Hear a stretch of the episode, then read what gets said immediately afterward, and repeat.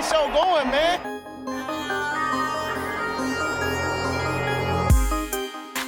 Angelo, what an interception! Steps into it, pass is caught! Diggs! Sideline! Touchdown! Unbelievable! Ihr hört Cover 3, der Podcast für Fantasy Football. Moin, Servus, Grüßi und Hallo zu einer neuen Folge von Cover 3, der Fantasy Football Podcast. An meiner Seite, neben dem Rico, ist heute einzig und allein der Björn, aka das Ei, aka Brady. Was geht? Darf man Fick dich bei Twitch und äh, Spotify sagen? Wenn nicht, Bestimmt. es gern raus einfach. Ein Hallo bis auf Rico. Sehr guter Start. So, ihr hört uns nach einer Woche Abstinenz. Vielleicht ist es den meisten noch gar nicht aufgefallen, aber genau, letzte Woche hatten wir nicht aufgezeichnet, was einfach daran lag, dass ähm, wir irgendwie bei der Themenauswahl schon gemerkt haben, dass es irgendwie so ein bisschen dünne war letzte Woche. Ähm, dann gab es bei mir leichte Equipment-Probleme und man muss auch sagen, dass sich der allgemeine Bock im Rahmen gehalten hat. Sagen wir es mal so. Von daher sind wir da so Boni hat sein transparent. Mikro vergessen. Stimmt, das kam auch noch hinzu, tatsächlich. Es sollte Ähm, nicht sein. Also genau, wir haben uns dann auch gesagt, so, naja, machen das Ganze immer noch hobbymäßig, da die Anzahl der Patreons überschaubar ist. Von daher ähm, nehmen wir auf, wenn wir das möchten. Und wenn es nicht sein soll, soll es nicht sein. Dementsprechend werdet ihr heute newsmäßig und so für zwei Wochen abgeholt, aber sei es drum. Apropos zwei, wir sind heute nur zu zweit, Boni nicht da, werdet ihr auch schon mitbekommen haben. Ähm, der ist irgendwie in Kassel, hat irgendwas von einem Mittelaltermarkt erzählt, guckt sich da an, wie sich ähm, Hofner und Schmied die äh, Hände schütteln, keine er Ahnung, meinte, wir haben nicht wär- weiter nachgefragt. Da wäre noch ein Schwert, was er, was er noch nicht in seiner Sammlung hat und das wird da wohl, das gibt's da wohl und deswegen wollte er da noch mal hin. Deswegen war ihm das ganz wichtig, weil das, das brauchte er unbedingt für seine Sammlung, das Schwert. Genau, und irgendwie ist er die Vorband von Santiano, die vorher auch noch auftreten. Nee, das waren Piraten, ne? Oder waren, waren, das, waren das Burgleute? Ich weiß es gar nicht. Waren das Ritter oder ich, Piraten? weiß, ich weiß es nicht. Ja, auf jeden Fall, die sind auch da und er ist die Vorband. Ja, also, ne? Boni ist nicht da. Nächste Woche stößt er wieder dazu. So. Ähm, ja, bessere Brücke kriege ich nicht hin. Apropos Stoßen, hast du ähm, deinen Gegner die Klippe runtergestoßen die Woche? Keine Ahnung. Wie lief's die Woche? Erzähl. Also eigentlich lief es in Ordnung, sehr gut. In vier von sechs Ligen habe ich schon gewonnen, in einer werde ich verlieren und in der anderen ist es so ein bisschen noch offen. Da spiele ich noch Dix und Shakir. Aber ich muss leider auch knapp, boah, nee, 30 Punkte, obwohl 30 Punkte ist, kommt drauf an, wie gut Dix heute performt gegen Denver.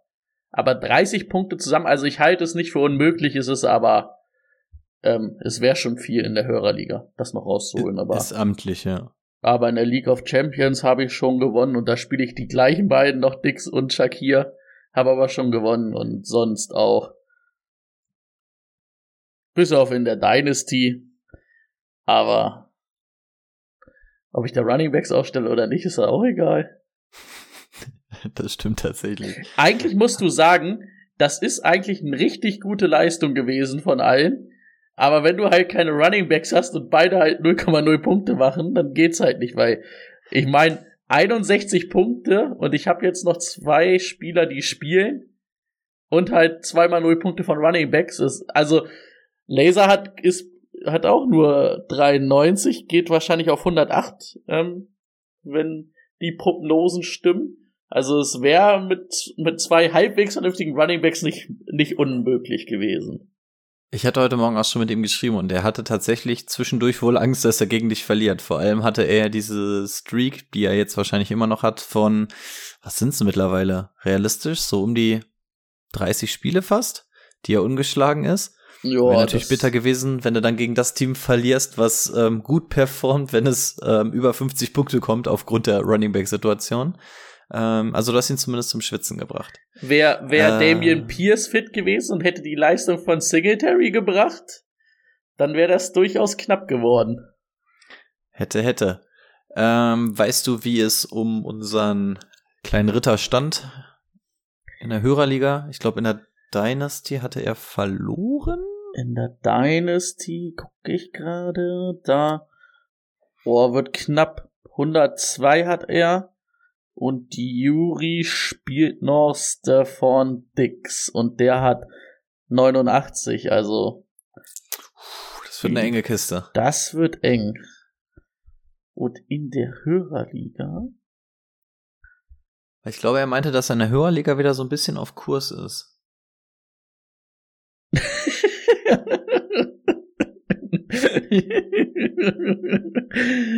Okay. Da hat er mal kurz 154 Punkte kassiert. Kassiert, oh, das Und der Gegner hat Derrick Henry gespielt, der 2,5 Punkte macht. Aber der hatte auch Lamb und Ellen, hm. Olave und Joe, äh, nicht Joe Herbert, sondern ähm, Justin. Justin. Ich kam gerade auf seinen Vornamen nicht. Ja, Gut, das war nix. Ähm, bei mir, ich kann es tatsächlich überhaupt nicht sagen. Also ich hatte zwei Top-Duelle. Ich ähm, bin jeweils der Tabellenzweite und habe in der Dynasty gegen den Dritten gespielt und in der Hörerliga gegen den Ersten. Und es ist beides nicht ganz raus, denn ich führe in der, nee, in der Dynasty liege ich 20 Punkte hinten, spiele aber noch Josh Allen und die Bills Defense. Das heißt, da würde ich mich mal aus dem Fenster legen und sagen, das sollte ich holen. Und der Gegner spielt gar nichts mehr, ne? Also das Spielt gar nichts mehr, der ist durch, genau. du das.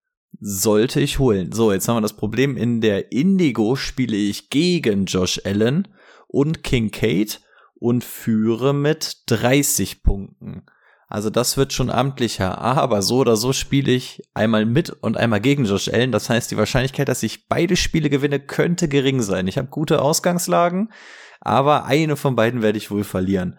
Ähm, Ey, ich gehe davon aus, dass ich in der Dynasty gewinne, da 9-1 äh, gehe. Nee, 10-1? 10-1? Was sind wir denn? Nee, 9-1 und in der Indigo werde ich dann eventuell unterliegen und 7-3 gehen. Das wäre so meine Prognose. Problem ist halt, gegen Denver traue ich halt den Bills auch zu, komplett auszurasten, ne? Und Kann macht aber halt, auch so ein typisches Trap-Game sein. Ja. Ich meine, also es ist, gibt auf jeden Fall einen Case, wo du auch beide gewinnen kannst, weil ich finde es jetzt nicht so unrealistisch, dass irgendwie Josh Allen so ein solides Spiel um die 20 Punkte macht. Und dann brauchst du ja nur, dann hättest du ja schon gewonnen und dann kriegst du ja immer noch die Bills Defense und ein, zwei Punkte werden die schon machen, weil ich glaube nicht, dass Denver da hart, hart was auflegt. Die werden ein, ja, zwei, ja, sechs aber machen. das Problem ist, ich spiele ja auch gegen ihn. Und da darf er nicht mit Kincaid zusammen über 30 machen. Und ich habe geguckt und ich glaube, Josh Ah. Allen hat nur Und King- zweimal unter 20 Punkte gehabt dieses Jahr. Also Und Kincaid, das ist, ich Mm. dachte nur Josh Allen, das habe ich falsch verstanden. Weil nur Josh Kincaid- Allen wäre vielleicht noch möglich gewesen, weil King, weil Kincaid wird ja nach den letzten Wochen kriegt er ja auch immer was. Also wird Ja. er auch so um seine 10 Punkte wahrscheinlich machen, wenn es normal läuft. Also tipptopp wäre Josh Allen 20 Punkte, Kincaid 8. Aber wir schauen mal. So, auch viel zu lange jetzt schon wieder da aufgehalten. Ähm, so viel zu unserer Woche. Ergebnis, wir haben irgendwie keins. Ähm, aber so schaut es aus. Bevor wir in die Woche 11 gehen, wollen wir natürlich noch einmal Danke sagen. Ähm, Anfang des Monats immer Zeit, einmal Danke zu sagen. Letzte Woche haben wir es dementsprechend nicht gemacht. Und ausnahmsweise gebe ich Brady heute mal den Vorrang. Mashallah, danke, ich küsse eure Augen. Ja, ausführlich wie immer. Ähm, ja, vielen Dank wieder an die Patreons. Ihr seid der einzige Grund, warum wir ein schlechtes Gewissen hatten, dass wir letzte Woche nicht aufgenommen haben. Das heißt, ähm, an der Stelle nochmal vielen, vielen Dank für euren regelmäßigen Support. Gut, wir wollen das Ganze jetzt auch nicht länger strecken, als es denn zwangsläufig sein muss. Das heißt, wir gehen am besten einmal rein in die News von, sagen wir mal, grob anderthalb Wochen. Breaking News. So, das Wichtigste sollte ich drin haben. Wir hatten ja auch die Trade Deadline damit nicht. Aber in der Trade Deadline ist jetzt auch nicht so viel Spektakuläres passiert für uns aus unserer Sicht. Äh, die Commanders haben einmal Montez Sweat geholt, die haben einen Zweitrunden-Pick 224 dafür bezahlt, haben dem Mann auch gleich einen neuen Vertrag gegeben. Ähm, also er wäre eh nach der Saison dann Free Agent gewesen. Vier Jahre 98 Millionen. Also hat er gut Geld gemacht, hat jetzt die zwei Spieler auch ganz gut performt eigentlich schon für die Bills, äh, für die Bills, für die Commanders. Äh, guter Deal. Die Cardinals haben Josh Dubs abgegeben. Ähm, werdet ihr alle die letzten zwei Wochen gesehen haben, hat jetzt gar nicht so schlecht gespielt. Ähm, haben da einen sechsten Runden-Pick für bekommen und noch einen siebten Runden-Pick abgegeben. Da war aber auch schon bekannt, dass Kyler Murray zurückkommen soll und dass Clayton Tune ein Spiel bekommen soll. Also es war einfach nur, dass man ähm, Dobstar oder Dubstar keine Steine in den Weg legen wollte, weil er dann auch ja bei den Vikings echt die Chance hatte, Starter zu sein und ja mittlerweile auch ist. Ähm, die 49ers haben nochmal ein bisschen den Pass Rush verstärkt, haben Chase Young geholt von den Commanders, die damit ihre beiden Edge Rusher abgegeben haben. Äh, 49ers bezahlen einen Drittrunden-Pick, hört sich relativ wenig an, ähm, ist auch in Ordnung, sage ich mal. Ähm, aber Chase Young war ja in letzter Zeit oder auch viel verletzt, hatte eine sehr gute Saison, dann viel mit Verletzungen zu tun. Und was man bedenken muss, dass der Mann einen Vertrag braucht, jetzt in der Offseason. Und da sich ja auch ein bisschen die Geister scheiden, ne? Bezahlt man den jetzt wirklich dieses Topgate? Weil im Prinzip hast du nur eine Saison auf Top-Niveau gesehen. Der Rest war ein bisschen durchwachsen, aber auch durch Verletzungen. Ähm, die Lions, das ist so ein bisschen das Einzige, was für uns relevant ist, so aus Fantasy-Sicht. Die Lions haben Donovan Peepit Jones geholt von den Browns für einen 6-Runden-Pick 225. Ähm, hatte jetzt aber die Woche auch noch nicht so den Impact oder die beiden Wochen, meiner Meinung nach. Und auch von seinen Stats her. Schauen wir mal, was noch passiert da. Bei den Raiders, da ging's ab. Die waren so sauer, dass sie scheiße sind dass sie Josh McDaniels und Dave Zickler ähm, haben sie entlassen und zwei Tage später haben sie auch noch Mike Lombardi, ihren Offense Coordinator, entlassen. Also sie stehen ohne Head Coach, ohne GM und ohne Offense Coordinator da. Da hat aber auch gar nichts funktioniert. Antonio Pierce, der Linebacker Coach, ist jetzt erstmal Head Coach. Ähm, ja, habt da ja gesehen, was rauskam ein Sieg. Was haben sie gestern? Haben sie gestern auch gewonnen? Auch gewonnen. Nee. Zwei Siege. Stimmt, gegen die Jets war es gestern Nacht war das Spiel, ne? Mhm. Ähm, soll ja so ein bisschen der gute Motivator sein. Also das, was man so aus Kreisen gehört hat, der Raiders, der, der Beat Reporter. Ähm, schauen wir mal, ob er dann vielleicht sogar eine Chance kriegt, da länger irgendwie tätig zu sein. Dann haben wir die Giants, die hatten echt eine Scheißwoche oder Scheiß zwei Wochen. Daniel Jones hat sich nämlich das Kreuzband gerissen. Dann ist Darren Waller auf IR gegangen. Und ist das nicht genug? Tyron Taylor ist auch auf IR. Deswegen ist ja auch Ben, nee, nicht Ben DiNucci. Äh, wie, wie heißt der Quarterback? Äh, vergessen konnte ich ihn noch. Die, die Vinto, Tinto? Die Vito. Ich guck gleich nochmal nach. Die Vito. Die Vito war's. Ich war gerade bei DeNucci, der, der bei den Cowboys dann ausgeholfen hatte. Ähm, DeVito jetzt Quarterback für die für die Jet, äh, für die Giants und wird da auch wahrscheinlich oder wird er ja jetzt erstmal. Tyron Taylor ist letzte Woche auf IR gegangen, also mindestens noch drei Wochen der, der Starter sein. Ähm, außer sie machen da noch was. Was haben wir sonst noch? Geddes Göttert hat sich den Unterarm gebrochen. Ist meiner Meinung nach, ich weiß nicht, ob du mich da korrigieren kannst, ist aber noch nicht auf IR gegangen. Mm, ich bin auch gerade in unserem Newsfeed und da stand auch expected to miss four weeks. Ich weiß aber nicht, ob sie ihn offiziell draufgepackt haben. Das hatte Lass ich nämlich nicht ganz gesehen. schnell in der in der Indigo konnte ich ihn auf jeden Fall auf den IR-Spot setzen. Da haben wir aber äh, auch Spieler drauf, die also in mhm. unseren Ligen ist es auch erlaubt, Spieler, die aus sind, also draußen sind out. Nee, also ich lese nichts, dass er offiziell draufgesetzt wurde. Er steht auch ja, nur mit out drin. Genau, dann ist es wahrscheinlich so ein Ding, was wahrscheinlich vier Wochen dauern kann, aber kann auch nur drei Wochen dauern und sie wollen sich einfach die Option offen halten. Ja. Ja. Ähm, Cam Akers hat sich die Achillessehne gerissen, wird damit den Rest der Saison fehlen. Die Rams haben Carsten Wentz geholt. Ähm, nachdem Brad Ripien nicht so gut performt hat. Diese Woche war er auch bei Week noch bei den, bei den ähm, Rams man muss halt einfach mal gucken, was mit dem Daumen von Matthew Stafford ist. Man darf da nicht vergessen, das ist halt der Daumen an der Wurfhand. Und da kann man halt auch nicht sagen, das ist irgendwas mit Schmerzen, ähm, weil wenn du den Football nicht halten kannst und nicht werfen kannst, kannst du halt als Quarterback nicht spielen. Das ist halt echt eine Frage und ich glaube, dafür war es einfach eine Absicherung, dass man dann sagt, ah, wenn wir nix, also wenn, äh, wenn Matthew nicht spielen kann, dann haben wir halt jetzt Carsten Wentz, der wahrscheinlich immer noch ist, besser ist als Brett Ripien.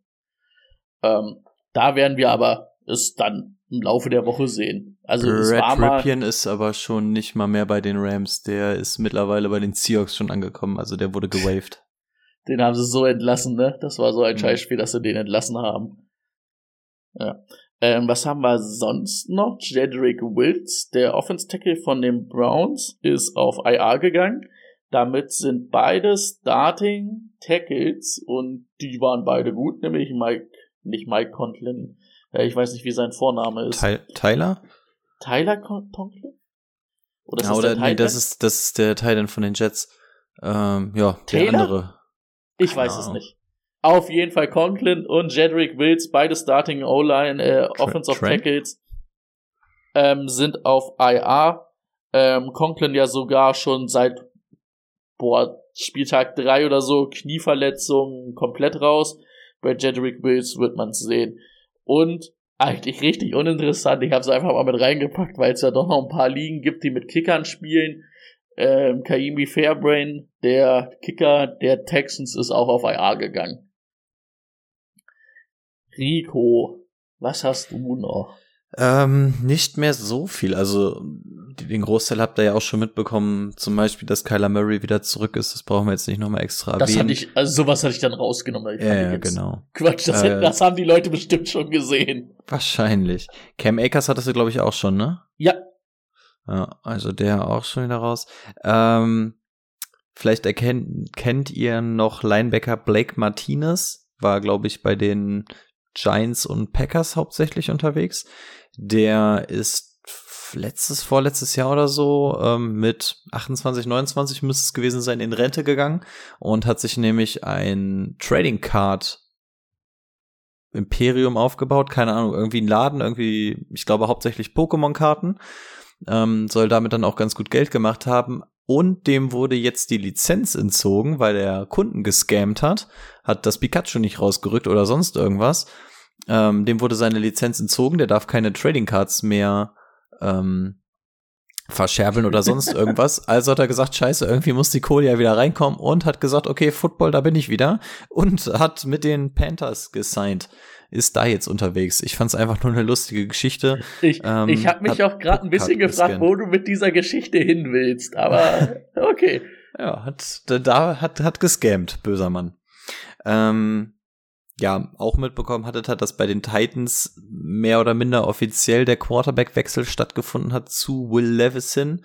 Ähm, man hat jetzt auch nicht gehört, ob es jetzt nach der Niederlage es nochmal zurückschiftet oder so, aber es scheint jetzt so der Go-To-Guy zu sein, selbst wenn Tannehill wieder bei 100% ist. Ich weiß gar nicht, ob er gestern auf der Bank saß. Er hat auf jeden Fall einen Questionable Tag.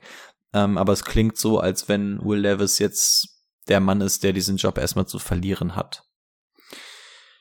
Ähm, Jets Quarterback Aaron Rodgers. Man hat schon gehört, dass er ja irgendwie sein Comeback anpeilt. Jetzt kam gestern raus, dass es sich wohl, das ist zumindest das, was er so anvisiert, Mitte Dezember sein soll. Das heißt, das könnte, könnte in vier Wochen der Fall sein. Wäre dann aus Fantasy-Sicht nicht mehr so unfassbar interessant. Ähm, wahrscheinlich dann eher für so Leute wie Garrett Wilson und so. Wahrscheinlich wird keiner Aaron Rodgers dann spielen, aber ähm, für die NFL-Playoffs dann natürlich nochmal interessant, sollte das wirklich derart klappen.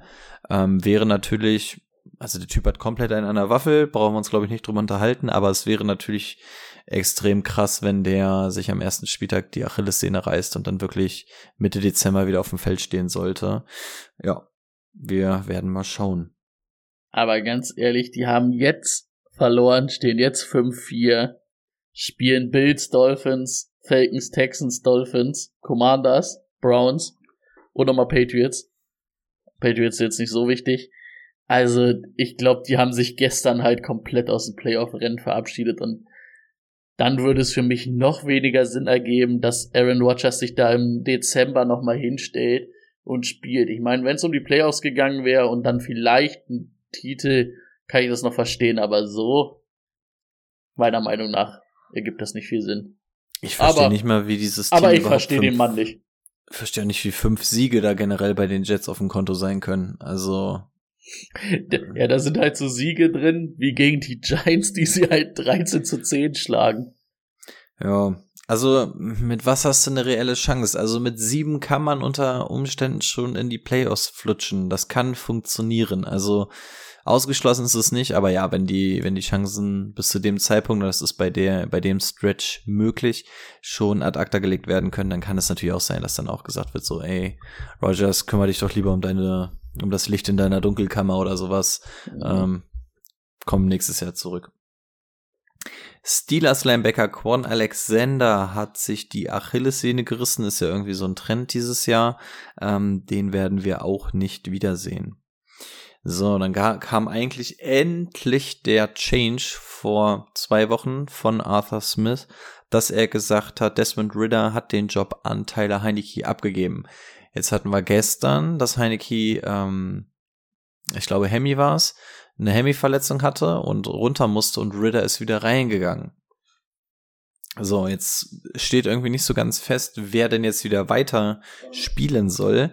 Ähm, Arthur Smith hat auch nur gesagt, ähm, we got to make a decision. Like I said, Death did a nice job coming back out there. He kinda reset confident in him. So, also heißt, klingt eher so ein bisschen pro Desmond Ritter. Ähm, aber festgelegt hat sich da noch keiner. Man weiß natürlich auch nicht, wie sieht es jetzt bei Heineke aus. Ähm, also eine Situation, die die Woche ist über aber halt auch Arthur. Smith, ne? Ja, ja. Ja.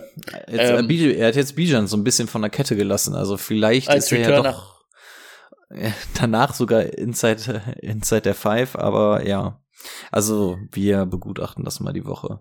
Ähm, Nochmal ganz kurz davor Mhm. zu kommen, ähm, weil es mich einfach interessiert hat. Also momentan der siebte Platz, der letzte Playoff-Platz in der AFC, sind momentan die Texans mit 4 und 5. Dahinter sind noch die Bengals 4 und 5 und die Bills, ähm, die auch Bills sind 4 und dahinter? 5 stehen. Also Bills und Bengals wären gerade nicht drin. Die Bills In- wären nicht drin.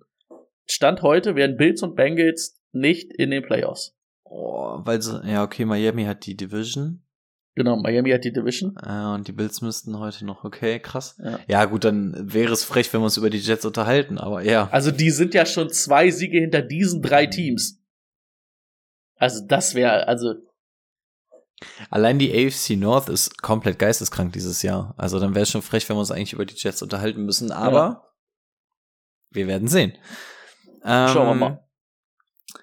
HBO und NFL Films haben gesagt, dass die erste Folge Hard Knocks, die ja dieses Jahr mit den Miami Dolphins stattfinden wird, am 21. November ausgestrahlt wird. Ob das dann auch der Zeitpunkt ist, an dem man schon in Deutschland sehen kann. Normalerweise ist das ja immer so ein Delay von um so drei Tage oder sowas. Ähm, ja, wenn euch auf jeden Fall langweilig ist, wisst ihr, da könnt ihr ab nächste Woche ungefähr ähm, dann vielleicht auch mal reinschauen. Und wenn wir schon bei den Dolphins sind, ähm, Devon A-Chain soll zurückkehren, wurde noch nicht offiziell von der IA zurückgeholt, aber sein Trainingswindow ist offen und ich glaube, ihn wurde Justin Jefferson schon aktiviert? nee, das Justin Jefferson wurde noch nicht aktiviert, aber noch nicht aktiviert, okay. Also Da er ist glaube ich auch auch knapp. dieses Trainingsfenster, das das jetzt geöffnet wurde. Aber in den 21 Tagen muss er ja dann zurückkommen. Und es war ja jetzt auf jeden Genau. Fall für Sonntag, haben sie gesagt, nö. Genau, das hatte man die Woche auch schon rausgehört. Ich weiß nur, dass er einen Injury Tag hat und deswegen war ich mir nicht sicher, kriegt man den erst, wenn man von der IA wieder zurück ist, aber okay, dann kriegt man den auch so. Also dann werden wahrscheinlich A-Chain und Justin Jefferson diese Woche aktiviert. Natürlich extrem krass. A-Chain erster gegangen ist ähm, Running Back Nummer drei gewesen ähm, und Justin Jefferson war, glaube ich, auch die klare Nummer eins. Also das sind Ja. auf jeden Fall zwei richtig dicke, dicke Jungs, die da wieder zurück ins Business kommen. Da kann man So. auch noch erwähnen, dass ähm, Kareen Williams wahrscheinlich auch von IA jetzt wieder zurückkommt. Stimmt, jetzt nach der Bye Week könnte der auch wieder zurückkommen. In der vor der in Bye der Week, dass er nach der Bye Week wieder da sein soll. Ja. Ja, James, James Conner wurde übrigens auch wieder aktiviert, hattet ihr ja wahrscheinlich auch schon gesehen. Also die ersten Reihen, sie lichten sich wieder. Ob wir jetzt aber weiter auf das kleine Tafelsilber gehen müssen oder jetzt die alten Superstars wieder da sind, das werden wir gleich besprechen in unserem Thema der Woche. Let's get to work. Das Thema der Woche. So, wie immer beginnt das Thema der Woche natürlich damit, welche Teams in der Bye Week sind.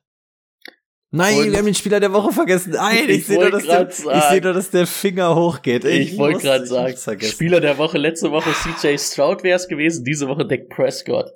Ja, gut. Dann tun wir so, als wenn das nicht passiert die- wäre. Genau, bei Week haben Colts, Falcons, Patriots und Saints. Ist besser als letzte Woche, sage ich mal so.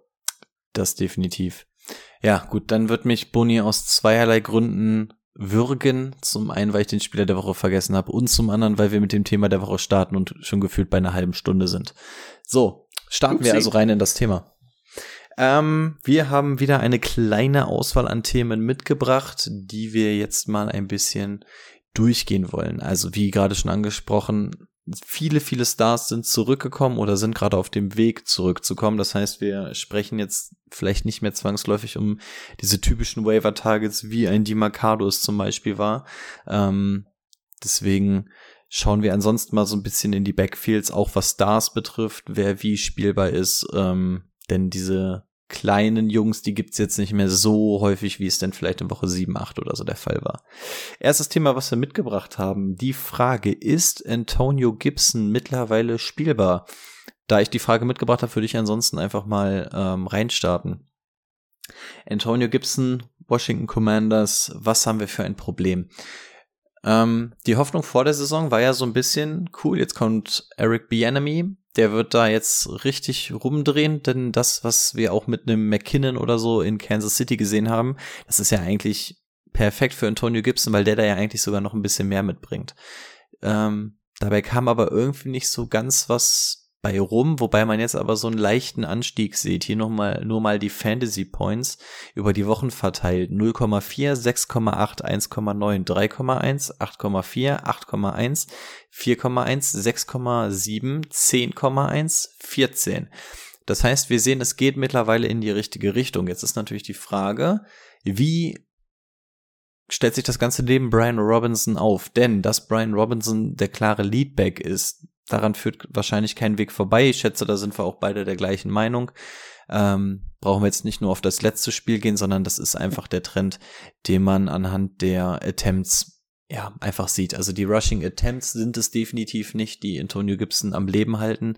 Das sind im Schnitt irgendwie immer so drei, vier Attempts, die er nur zum Rushen bekommt und da macht er jetzt so marginal was draus. Das, was ihn interessant macht, sind natürlich die Targets. Und da stehen immerhin dieses Jahr nach zehn Spielen schon 35 ähm, auf der Agenda. Und aus 35 Targets hat er immerhin 270 Yards gemacht und auch zwei Touchdowns. Und wir sehen, dass das Ganze so ein bisschen increased ist. Deswegen jetzt hier so ein bisschen die Frage, kann es sein, dass Antonio Gibson sich so ganz langsam da rein sneakt, ähm, wirklich als so eine Flex-Position gespielt zu werden? Ähm, meiner Meinung nach ja, unter den richtigen Umständen. Also es ist auf jeden Fall eine shaky Option. Das ist sie die ganze Zeit. Also im Endeffekt bist du da schon auf die sechs, sieben Targets angewiesen oder den Touchdown. Ansonsten lohnt sich das nicht, dass er auch nur annähernd in diese zehn Punkte Region kommt. Ähm, es ist shaky, aber es gibt auch Spieler, die meiner Meinung nach deutlich pessimistischer betrachtet werden müssen, ähm, wenn es darum geht, kann ich die auf die Flex stellen. Also ähnlich wie wir es auch vorher mit einem JD McKissick kannten, gibt es hier die Option für Antonio Gibson. Das wird offensichtlich auch gesucht. Ähm, Sam Howell muss man auch einfach sagen, dass Washington da stand jetzt ihren Franchise Quarterback hat. Er führt die Liga in Passing Yards an. Ob das jetzt alles Gold ist, was er macht, weiß ich nicht, aber wir haben ja auch schon mal über ihn gesprochen. Man muss erstmal einen besseren finden und da wird sich dieses Jahr, wenn keine Verletzung mehr auftritt, auch nichts mehr ändern. Und von daher, Trend is your friend und das bewegt sich für mich in eine Region, dass ich sage, im Ergebnis, ja, Antonio Gibson kann gespielt werden, wenn es denn irgendwie sein muss. Und ähm, im Vergleich zu den ganzen anderen Spielern, auf die wir heute noch zu sprechen kommen, werde ich auch immer mal wieder ähm, die beiden in Vergleich stellen, dass wir dann noch mal so ein bisschen gucken, wer fühlt sich wohler mit Antonio Gibson oder Spieler B. Ähm, wie sieht es bei dir aus mit Antonio Gibson? Ja, vor allen Dingen, wenn wir halt über eine Liga mit drei Flex-Spots oder zwei Flex-Spots sprechen, dann auf jeden Fall. Weil du musst erstmal einen Spieler finden, der dir halt irgendwie um die zehn Punkte findet. Und solchen Ligen mit zwölf oder 14 Leuten, das ist echt schwierig.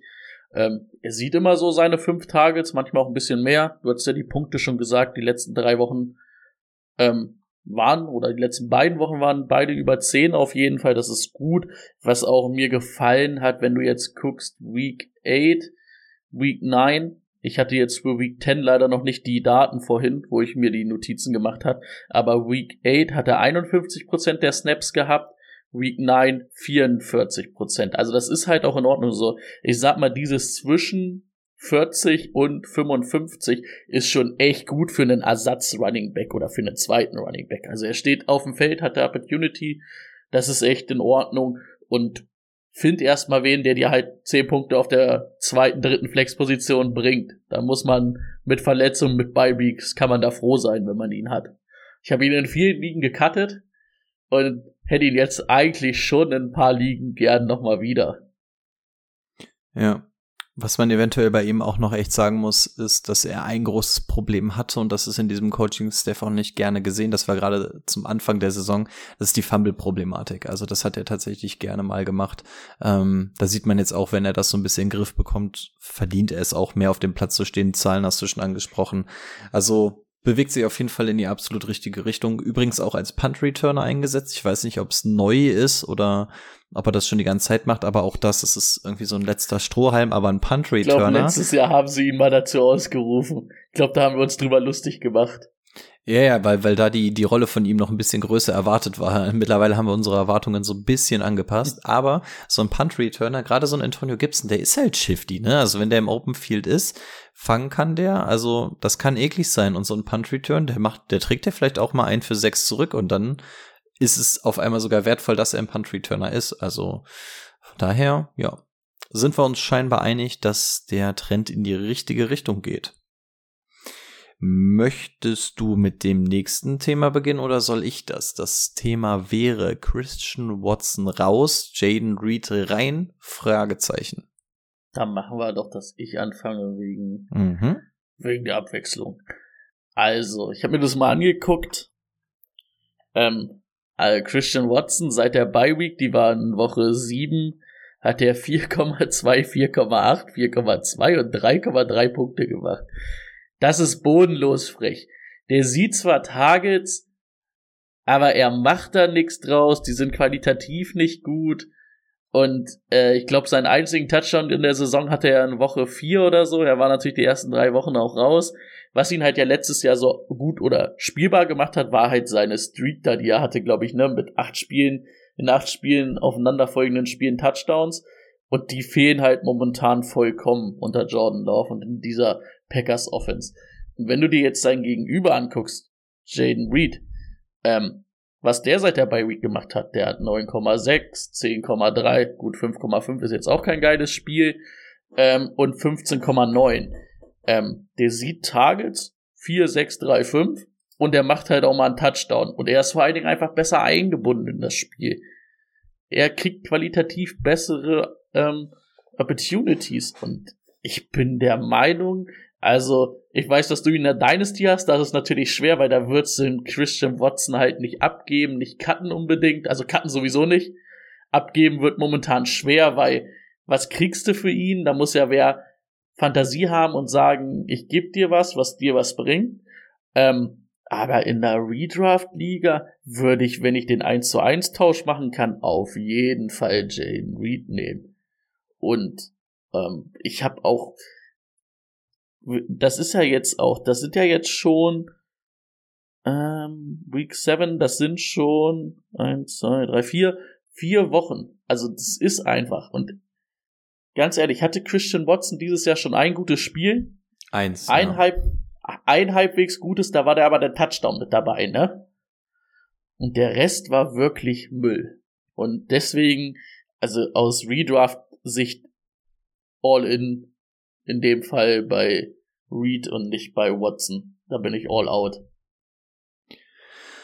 Ja, ich sehe es ein ganz klein bisschen optimistischer, aber wirklich nur sehr, sehr gering. Das Problem ist auch, dass mich Christian Watson dieses Jahr so richtig abnervt. ähm, also Kann nicht nur, vorstellen. nicht nur, dass er die ersten drei Spiele nicht gespielt hat, ähm, der Junge ist auch jedes Mal banked up. Also ich glaube, die erste Nachricht, bevor ich erfahre, wie ich gespielt habe am nächsten Morgen, ist, dass Christian Watson wieder auf questionable ist. Ähm, und das ändert sich gefühlt dreimal in der Woche, bis er dann doch irgendwie wieder fit ist. Also der Junge ist irgendwie, entweder hat er Glasknochen oder wird halt einfach dieses Jahr auch nicht so ganz fit. Kann Ähm, halt auch nur mit seiner Leistung zusammenhängen, ne? dass er vielleicht immer angeschlagen ist. Absolut. Ne? Das Absolut. kann man natürlich auch nicht hundertprozentig wissen. Könnte sein. Und da ist jetzt nicht zwangsläufig Besserung in Sicht, denn die Bye Week war jetzt auch schon. Also, hm. Ähm, ja, also so ganz kann man sie nicht gegen, gegenüberlegen, weil da zum Beispiel auch schon drei Fehl, äh, drei Spiele ganz am Anfang gefehlt haben und ich glaube, die Vorbereitung war ja auch schon so ein bisschen angeschlagen, wenn er sie denn überhaupt mitgemacht hat, dafür bin ich nicht tief genug drin. Ähm, also er hatte vom Prinzip so zwei Spiele, in denen du ihn wahrscheinlich hättest spielen können, ähm, bei denen er aber auch mit 9,5 und 10,1 Fantasy-Punkten rausgeht. Bei dem einen Spiel hat er dann zumindest 91 Yard gemacht, in dem anderen fängt er den Touchdown. Aber wenn wir hier sagen, er hat zwei Spiele gehabt, in denen er irgendwie mal an den 10 Punkten gekratzt hat, dann ist das natürlich echt mies. Und warum reden wir überhaupt noch über ihn? Denn wenn wir einen Spieler haben, der zweimal an den zehn Punkten gekratzt hat, dann ist es im Endeffekt noch unter dem von Antonio Gibson, über das wir gerade gesprochen haben. Das Problem ist für mich, sind für mich einfach die Targets. Ähm, also wenn du mal siehst, der, der ist eigentlich gut eingebunden, der kriegt nur keine Bälle und ich weiß nicht, ob es die Dinger einfach immer drei Stockwerke zu hoch gehen oder ob er Holzhände hat, aber die Targets 4, 7, 5, 8, 2, 7. Also er kriegt den Ball in seine Richtung geworfen. Das ist ja das Wichtige. Wir wollen ja, dass er eingebunden ist. Das Problem ist nur, es kommt halt gar nichts bei rum, denn wie viel davon hat er gefangen? Zwei, drei, drei, drei, eins, zwei. Ja, wie willst du denn auch mit zwei oder drei Receptions überleben? Christian Watson könnte das rein theoretisch, denn das, was wir letztes Jahr gesehen haben, ist, dass das ein richtig heavy Läufer ist. Also wenn der den Ball bekommt, dann meist nicht für sechs Yards, sondern eher so für 30 Yard plus. Ähm, das ist halt einfach, ist ja, glaube ich, auch Rugby-Spieler oder sowas. Also der ist ja jetzt auch nicht zwangsläufig der Mhm. Prototyp, ähm, den du beim Football hinstellen würdest. Das ist das Einzige, was mich noch so ein bisschen an Christian Watson festhalten Ja, lässt, weißt dass du- er weißt du was? die Ability eigentlich ja hat. Weißt du, was, glaube ich, das Problem ist, dass du halt einfach, ne, du hast jetzt dann noch ein oder noch zwei dazu bekommen, wo du ja eh schon Aaron Jones und ähm, Romeo Daubs hattest, ne, für dieses bisschen so Chain-Moving-mäßige mit Musgrave und mit Reed. Und jetzt ist halt Watsons Rolle wirklich, oh, geh mal vertikal und dann schauen wir mal, ne? Und da kommen halt nicht immer die qualitativ höchsten Targets bei raus, ne? Und machen wir uns nichts vor, Jordan Love ist halt auch eine einzige, obwohl eine einzige Enttäuschung ist schwer zu sagen, weil ich nicht viel erwartet habe von ihm, aber es ist ja auf jeden Fall nicht von der Hand zu weisen, dass Jordan Love nicht der Real Deal ist in, in Green Bay. Und das macht's halt auch schwer, ne? Es wäre halt auch noch was anderes mit einem Aaron Rodgers vielleicht, als mit einem Jordan Love. Ja, ist definitiv nichts Besonderes. Das einzig Gute ist halt, dass Jordan Love den tiefen Ball eigentlich werfen kann. Also, das ist zumindest sehr wichtig, wenn du Watson ähm, bist. Also das meine, im Endergebnis komme ich bei Christian Watson daraus, dass er für mich ein absoluter Boom or Bust Flex-Spieler ist. Ähm, irgendwie läuft er dem Boom noch so ein bisschen hinterher, das hat er noch gar nicht so ganz gezeigt, aber wir wissen, dass er die Ability hat, er kann rein theoretisch da angeworfen werden, er läuft immer noch diese Routen, er wird gut ähm, eingebunden in das Spiel. Ey, und guck mal bitte, was er letztes Jahr gemacht hat. Das ist jetzt nicht, dass das komplett verlernt hat in dem Jahr oder auf einmal 18 kmh weniger läuft. Also deswegen sehr, sehr shaky Boom or Bust. Aber es wäre für mich jemand, wenn ich wirklich so eine desperate Woche habe und vielleicht ist es das Dienstagsspiel und das heißt, ich muss 20 Punkte aufholen und ich kann entweder Reed oder Watson aufstellen. Für 20 Punkte würde ich Watson aufstellen, denn wenn der dann irgendwann mal so ein Spiel komplett an sich reißt, ist es jetzt irgendwie nicht so unfassbar verwunderlich. Da sagt man eher, ach guck mal, den gibt's ja dann doch noch. Ähm, aber mich würde es eher wundern, wenn Reed mit einem über 20 Ja. Punkte Game runtergeht. Aber ansonsten auf einer Weekly Base, ich versuche jetzt die Sachen von Reed nicht nochmal großartig runterzubrechen, das habe ich gerade schon bei Watson gemacht, bin ich da genau bei dem, was du auch gesagt hast. Reed ist einfach die verlässliche Option. Den kannst du wahrscheinlich, ohne dass du jetzt das große Feuerwerk erwartest, ähm, den kannst du dann jeden Sonntag rausrollen. Äh, äh, Christian Watson ist irgendwie so diese Pyro-Show. Ähm, diese Batterie, die unten auf dem Boden steht, mit 18 Leitungen, selbst geschnürt, umgarnt und du weißt, wenn du das als 14-Jähriger anzündest, so entweder kannst du jetzt hier den ganzen, den ganzen, du kannst den ganzen Block in die Luft jagen oder die Lunte geht nach 10 Sekunden aus und da passiert gar nichts und stattdessen nimmst du dann lieber hier diese kleinen Feuerringe, die dreimal machen und dann Feierabend ist. Das wäre dann so Jaden Reed. Also deswegen, also entweder kannst du die Siedlung mit Christian Watson hochjagen, aber das ist halt super, super riskant, oder du nimmst halt die kleinen Knallfrösche mit Jaden Reed.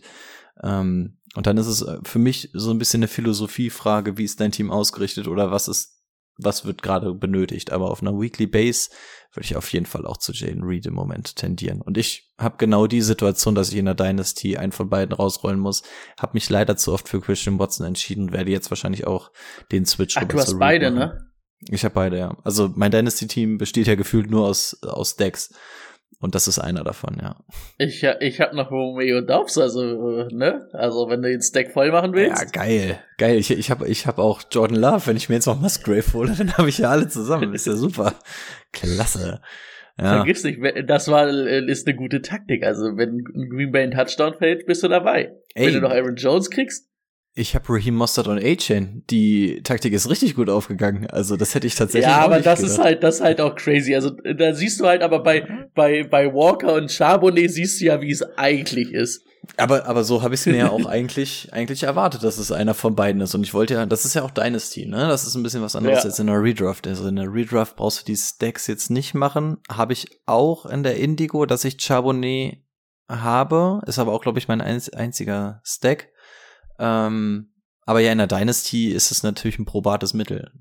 Aber. Ja, und ja. vor allen Dingen musstest du halt auch, an deiner Stelle musstest du halt auch A-Change ziehen. Also da war ja, das mhm. musstest du halt ja auch machen. Ja. Ich, ich weiß gar nicht, habe ich A-Chain oder Charbonnet? Nee, ich glaube, A-Chain habe ich an der 8 gezogen und Chabo an der 10. Irgendwie sowas in der Region. Naja, das ist ein Ausflug. So, wir gehen weiter. Ist Zack Moss offiziell beerdigt? Ich versuche mich etwas kürzer zu fassen und würde einfach sagen, ja, für mich ist er beerdigt. Wir haben jetzt eine Bye Week, das heißt, da könnten sich Sachen vielleicht noch mal ein bisschen ändern. Vielleicht motzt er ein bisschen rum, sagt, er möchte wieder ein bisschen mehr eingebunden werden, aber es ist im Endeffekt genau das eingetroffen, was wir auch vermutet haben. Ich glaube, Woche 6 war es, als äh, Johnny Taylor zurückgekommen ist und wir haben gesagt, okay, das wird jetzt nach und nach shiften. Das wird eventuell schneller, vielleicht ein bisschen langsamer gehen und es hat so diese zwei, drei Spiele Anlaufzeit benötigt, aber dann ist genau das passiert, was erwartet wurde. Johnny Taylor kriegt halt einfach, ich glaube, er ist der drittbestbezahlte Running Back diese, für dieses Jahr. Ähm, und genau das muss dann halt auch einfach passieren, dass du den heavy nutzt. Und das wurde jetzt die letzten Male gemacht. Man wurde auch als Owner belohnt. Und man sieht es allein schon, ohne dass wir auf die Fantasy-Punkte eingehen, man sieht es auch schon an den, an den Snap-Zahlen. Ähm, von Woche 1 angefangen sind die Snap-Zahlen von Zach Moss, beziehungsweise Woche 1 war er nicht dabei. Ähm, 98 Prozent, 76, 83, 80. Dann sieht man ab Woche 6 den großen Knacks. Wir sind auf einmal nur noch bei 50, 50, 39, 21, 16. Also was hier wie ein ganz schlechter Countdown klingt, sind einfach ja. die Snap-Zahlen von Zach Moss und je weniger der auf dem Feld steht, das war in den letzten drei Spielen schon richtig zu sehen. Auch wenn du dir einfach nur von Taylor die letzten drei Spiele anguckst, 61, 74, 88, also Prozent ja. der Snaps, ne? Also ich denke, da sind wir jetzt an dem Zeitpunkt, wo es durch ist. Ich glaube, das Verhältnis Johnny Taylor, Coates, Coates, ähm, Coaching Staff ist, glaube ich, doch ganz gut. Wir hatten ja ein bisschen die Angst, dass es vielleicht anders ist, ne? Na, der Aber, Owner insbesondere. Also, der Owner hat ja so genau, richtig Stress gemacht. Ja, aber jetzt so, wie es da läuft, und ich glaube, das ist kein Problem mehr. Ja. Und ich glaube auch nicht an die große Renaissance von Zack Moss, wenn ich ehrlich bin. Also er hat mir wirklich gut gefallen. Es ist, es ist ja. unehrenhaft, ihn eigentlich so abzusägen. Und man hätte auch sagen können, ey, vielleicht kriegst du es auch hin, dass du die beiden so ein bisschen als Duett aufbaust. Gerade wenn du sagst, dein eigentlich eventuell neuer Franchise-Quarterback ist für das Jahr raus vielleicht spielen wir da mal so ein bisschen, dass wir dann sagen, okay, dann lass die beiden mal zusammen ran, auch wenn wir sagen, okay, dann lass Johnny Taylor das ja nicht verheizen. Aber offensichtlich findet dieser Trend nicht statt. Sie haben gesagt, okay, es ist Johnny Taylor und du wirst Zach Moss jetzt auch nicht irgendwie nochmal weggetradet bekommen oder so. Hm. Und wenn, also ja eh einziges Indiz, ja genau, deswegen, also der wird jetzt halt auch nicht mehr wegkommen. Ähm, dementsprechend, die Bye Week wäre das Einzige, was mir jetzt vielleicht noch mal so ein bisschen Hoffnung geben würde, weil nach so einer Bye Week sich manchmal Sachen noch ein bisschen shiften. Aber ansonsten ist Zach Moss für mich durch und wäre für mich ein, in dieser Woche einer der Cut-Kandidaten.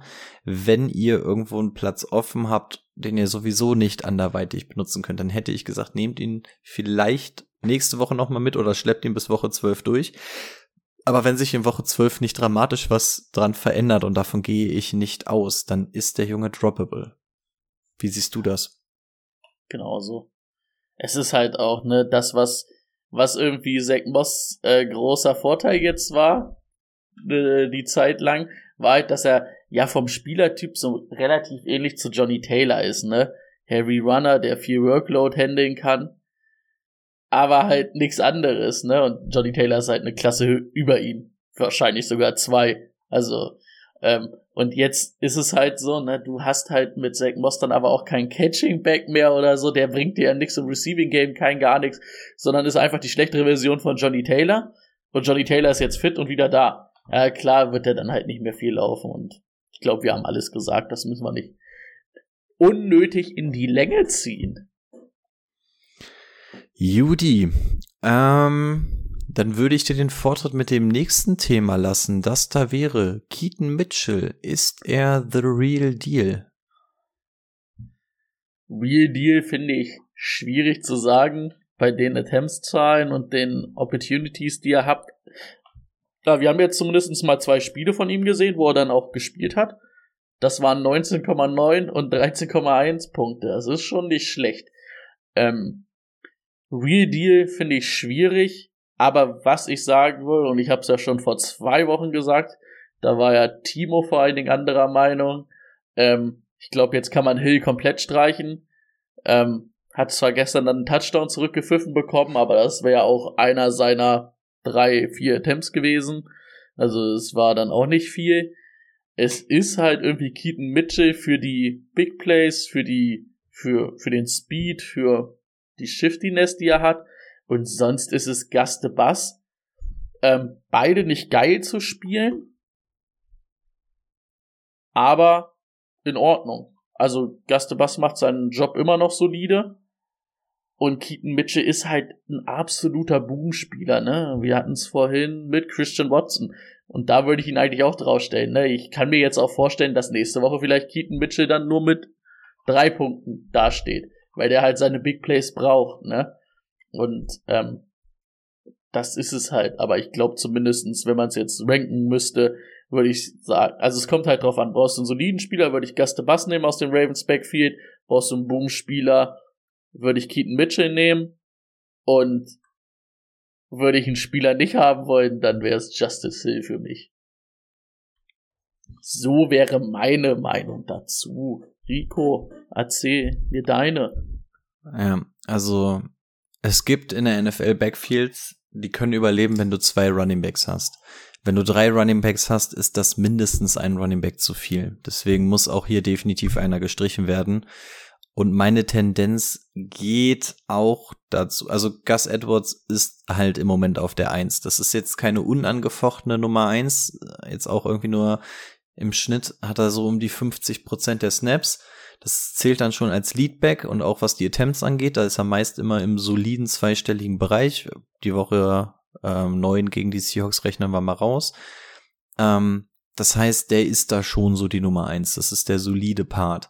Jetzt ist die Frage, wen könnte man denn dahinter nutzen? Natürlich, wenn man sich jetzt mal so die Zahlen anguckt, dann hat Keaton Mitchell in den letzten zwei Wochen natürlich gut abgerissen. Also ich meine, der hat 19 und 13 Punkte gemacht, Fantasy-Punkte. Das ist Piu.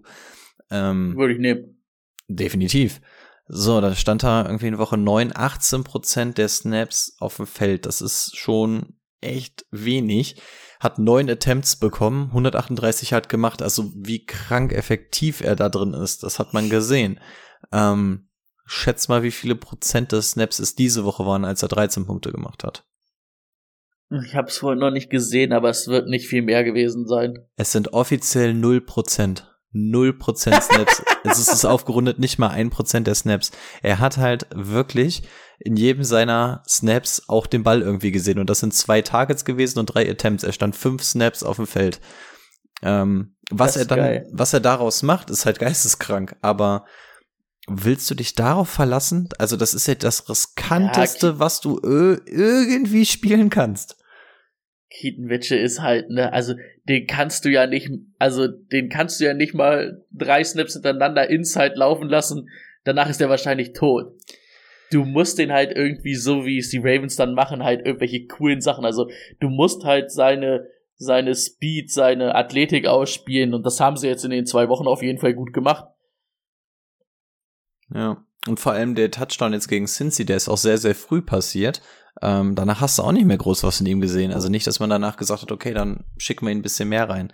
Ähm, das ist Keaton Mitchell. Deswegen im Vergleich ist ein Justice Hill wahrscheinlich deutlich sicherer, denn der steht irgendwie die letzten fünf Wochen ähm, mit einer Snap-Anzahl von 50, 48, 63, 26 drauf. Das ist halt auch ähm, Tendenz abnehmend irgendwann. Aber willst du einen Running Back nehmen, wo du weißt, okay, der wird dreimal laufen und kriegt vielleicht zwei Pässe und aus fünf Touches musst du dann einfach mal alles geben oder nimmst du den, der ähm, 20 Snaps zumindest draufsteht. Also eigentlich willst du gar keinen von beiden. Ähm, Keaton Mitchell ist für mich so ein typischer, den will ich in meinen Kader haben, aber den will ich partout nicht in meiner Aufstellung haben. Also das wird, das wird so ein, das wird so ein shiny Bankplatz bei mir. Also der wird immer auf der Bank sein, der wird niemals das Startlicht sehen. Ähm, aber den kannst du nicht spielen lassen. Und es gibt für mich auch nicht die Anzeichen, dass sich das großartig ändern wird, zumal Baltimore es halt auch nicht machen muss zur aktuellen Lage. Also es ist wunderschön, den zu haben. Gerade in der Dynasty würde ich mich daran erfreuen, an einem 21-jährigen Running Back, der höchst explosiv ist. Aber in der Redraft-Liga ist der Mann für mich im Moment nicht spielbar, sofern sich da nicht unfassbar was tut und wäre für mich so ein typischer, sofern du in deiner Liga noch traden kannst, ähm, der in irgendwelchen Trades reingeworfen wird und damit versucht wird, irgendwelche Leute zu locken und das kann funktionieren, aber de facto kannst du ihn meiner Meinung nach nicht spielen. Ähm, aber ich muss sagen, in 10 von 10 Fällen, wenn ich die Auswahl im Kader und auch aufstellen habe zwischen Keaton Mitchell und Justice Hill, Keaton Mitchell. Meiner Meinung nach. Also bei mir. Ja, wahrscheinlich. Ich bin halt überhaupt, also ich habe es ja schon vor zwei Wochen, habe ich ja schon ein Abgesänge auf Justice Hill gemacht und ich finde das jetzt ja noch schlimmer geworden. Ja, ich glaube, Justice Hill, also dadurch, dass Keaton Mitchell jetzt da ist, das war halt der Sargnagel für Justice Hill. Ich ja. glaube, ansonsten hätte der halt noch irgendwie zwischendurch überleben können, aber das war es dann einfach. Ich habe vorhin schon angeteasert, dass ich so ein paar ähm, Spieler gegenüberstellen möchte, die Mach. sich sehr ähnlich sind. Wir haben vorhin über Antonio Gibson gesprochen, wir haben über Reed gesprochen. Wen von beiden würdest du spielen? Antonio Gibson oder Reed? Mhm. Jetzt ohne groß ähm, was wäre, wenn, einfach. PPR, ja. Reed. Ähm, Reed. Reed oder Watson? Da hattest du schon Reed gesagt, ne? Ja. Kommt ein bisschen drauf an, ne? da hast du es ganz gut beschrieben. Wenn ich halt morgen ausstehe, 20 Punkte brauche, dann Justin, äh, Justin Watson, wollte ich schon sagen, Christian Watson und sonst aber Jane Reed. Antonio Gibson, Keaton Mitchell. Antonio Gibson, außer ich brauche viele Punkte. Okay, das wäre bei mir sogar relativ klar, Antonio Gibson. Christian Watson oder Keaton Mitchell? Boah, das ist richtig schwer, aber dann gehe ich sogar mit Christian Watson, weil wenn er dann seine fünf bis acht Targets sieht, irgendwann muss ja mal einer irgendwo hinfallen, wo er mal einen fangen kann. Ja, bin ich auch bei, also ich, ich überlege gerade, es gibt kein Szenario für mich, in dem ich Keaton Mitchell starten würde. Also, wenn du Michael du Carter und Sean Tucker hast die Woche, dann würdest ja. du Keaton Mitchell zweimal starten wollen. Gut, dann ja, aber dann würde ich mich auch beim Fantasy Football wahrscheinlich und, abmelden. Ähm, Keaton Mitchell hat auch äh, Sean Tucker und Michael Carter um 13,3 Punkte outgescored. Hm. Und er hat nur 13,3 Punkte gemacht. Ich wollte gerade sagen, das wahrscheinlich sogar auf einer Season-Basis. So, kommen wir zu hoffentlich schöneren Themen Ähm, Devin Singletary. Es kam die Nachricht, dass Damian Pierce eine Game Time Decision ist und dann kam, glaube ich, verhältnismäßig früh sogar raus, so, nö, der wird inactive sein. Äh, Damian Pierce hatten wir auch schon in der Folge so ein bisschen an. Also ich fange an, ne? Nicht, dass ich dir jetzt alles vorwegnehme, ja, ich, ich bin wieder dran. Ähm, äh, weiß ich gar nicht, aber mach. Oh. Äh, ja, ich behaupte jetzt, ich bin dran. Ähm, hatten wir schon angesprochen, dass irgendwie Damien Pierce sich so ein bisschen falsch entwickelt, also nicht so ganz dahin, wo wir es eigentlich haben wollen und das, obwohl es ja eigentlich gerade relativ flashy wird bei den Texans. Fantasy-Punkte auch sehr all over the place mit der Tendenz schlechter zu werden. Äh, 5,7, 4,5, 13,4, 11,3, 8,7, 3,4, 4,6 und dann jetzt zwei Spiele nicht gespielt. Ähm, Tja, also als Owner wahrscheinlich kannst du auch gleich aus erster Hand berichten, war man jetzt nicht so unfassbar froh. Und dann kam jetzt Devin Singletary. So, er hat in Woche 9 angefangen, so richtig zu übernehmen. Vorher waren seine Snap-Zahlen, bevor ich es jetzt wieder alle vorlese, im Schnitt so um die 38 Prozent. In Woche 9 waren es dann 75, jetzt in Woche 10 81 Prozent. Das heißt, er hat zumindest mal die Möglichkeit bekommen. In Woche 9 durfte er 13 Mal rushen, hat dann 26 Yard draus gemacht, also nicht so sonderlich viel gegen Tampa Bay. Während er jetzt gestern die Welt on Fire setzen durfte, 22 Fantasy-Punkte gemacht, durfte absurde 30 Mal rushen für ebenso aber witzige 150 Yards, die er damit gemacht hat ähm, und ein Touchdown. Jetzt ist die Frage, wie dolle vertrauen wir Devin Singletary und dann auch wieder mit dem Querverweis auf Damian Pierce. Ich würde mal behaupten, dass Damian Pierce diese Woche zurückkehren wird. Also das wäre so in etwa die Verletzungstendenz. Ähm, wir spielen gegen Arizona. Das könnte lecker werden. Sollte Damian Pierce nicht da sein, glaube ich, dass Singletary ähnliche Zahlen auflegen könnte. Aber ähm, ich bin noch nicht tausendprozentig überzeugt von Singletary. Ich habe vor der Saison immer gesagt, vergesst mir Singletary nicht, an dem muss man erstmal vorbeikommen und so weiter und so fort. Hat auch irgendwie aus seiner Opportunity immer so das Beste gemacht. Also wenn du mal siehst, dass er mal so ein paar Attempts bekommen hat, dann hat er eigentlich auch immer halbwegs was draus gemacht aber ich sehe diese Attempts nicht in Stein gemeißelt. Gerade wenn Damien Pierce wiederkommt, glaube ich nicht, dass es heißt, ja, Damien Pierce wird dahinter rangeführt oder so. Im Zweifel wird man äh, Singletary zugestehen können, dass er ein bisschen mehr bekommt, weil er ja das Ganze gut vertreten hat, aber ich sehe Devin Singletary hier nicht als ein Plug and Play. Ähm, und genauso werde ich ihn auch behandeln. Ich habe ihn nämlich in der Hörerliga, ich habe ihn diese Woche reingesetzt, aber auch erst nachdem die Damian Pierce News kam. Ähm, und sollte Damian Pierce nächste Woche wieder spielen, muss ich sagen, wäre es für mich kein Plug and Play, sondern tatsächlich eher nur, wenn ich gewisse News rauslese, was das Workload angeht, oder ich tatsächlich keine andere Option habe. Bin ich zu pessimistisch oder wie siehst du das? Nee, also wirklich überhaupt nicht. Also, das ist Texans Run Game, das war, das ist dieses Jahr ja wirklich das, was einfach nicht funktioniert hat bis zu diesem Spiel auch. Muss man auch mal ganz ehrlich sagen. Da war auch egal, ob Damien Pierce oder Dings gelaufen ist. Ich halte Damien Pierce halt immer noch für den deutlich besseren Läufer als Devin Singletary. Finde es auch irgendwie ein bisschen komisch, dass das überhaupt nicht funktioniert dieses Jahr.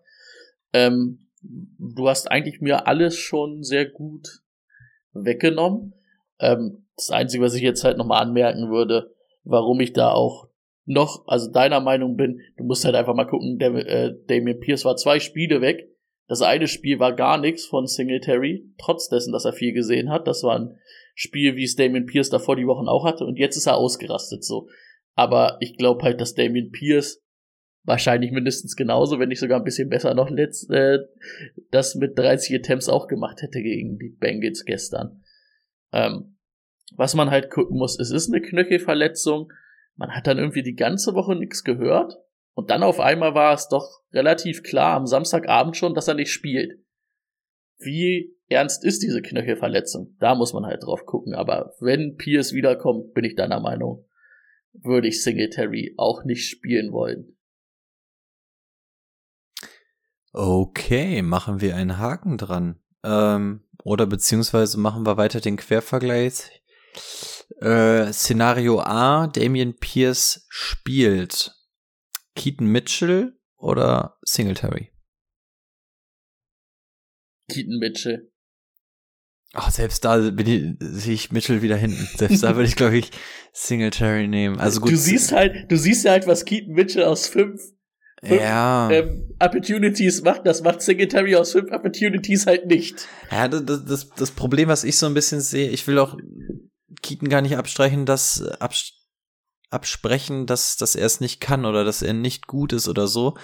Ähm, aber vergleichen wir es mit uns. Also, da kommt einer bei uns zum Training, der kriegt fünf Carries und findet jedes Mal die Lücke, geht durch und macht den Touchdown. Ähm, würdest du den dann im nächsten Spiel gegen unseren Starting Running Back sonst irgendwas benchen und sagen, ey, der hat im Training ist der fünfmal gelaufen und das sah richtig gut aus der übernimmt jetzt das Spiel. Also, weißt du, das ist so dieses so, ja, das ist, also, die Stichprobe passt mir noch nicht. Das ist für mich noch keine valide Aussage. Das ist keine repräsentative Umsage, wenn ich da irgendwie nur so fünf Snaps habe. Ähm, okay, ja. Also ich weiß. Aber ich bin trotzdem Keaton Mitchell. Ich, ich, ich, ich weiß, es ist auch voll deine Art, die du liebst. Ich weiß auch, wie du dich in Zay Flowers verliebt hast, äh, pre-Draft. Das, das geht ja fast in dieselbe Richtung. Ich weiß, dass du diese Art von Spielern Dollar magst. Ähm, ja, okay. Ist gut. Ansonsten, Leute, seid, seid auf der Hut. Falls Keaton Mitchell noch auf der, auf der Waiver-Liste ist, könnt ihr da vielleicht Brady ein Schippchen schlagen oder den Fettpreis ein bisschen hochtreiben.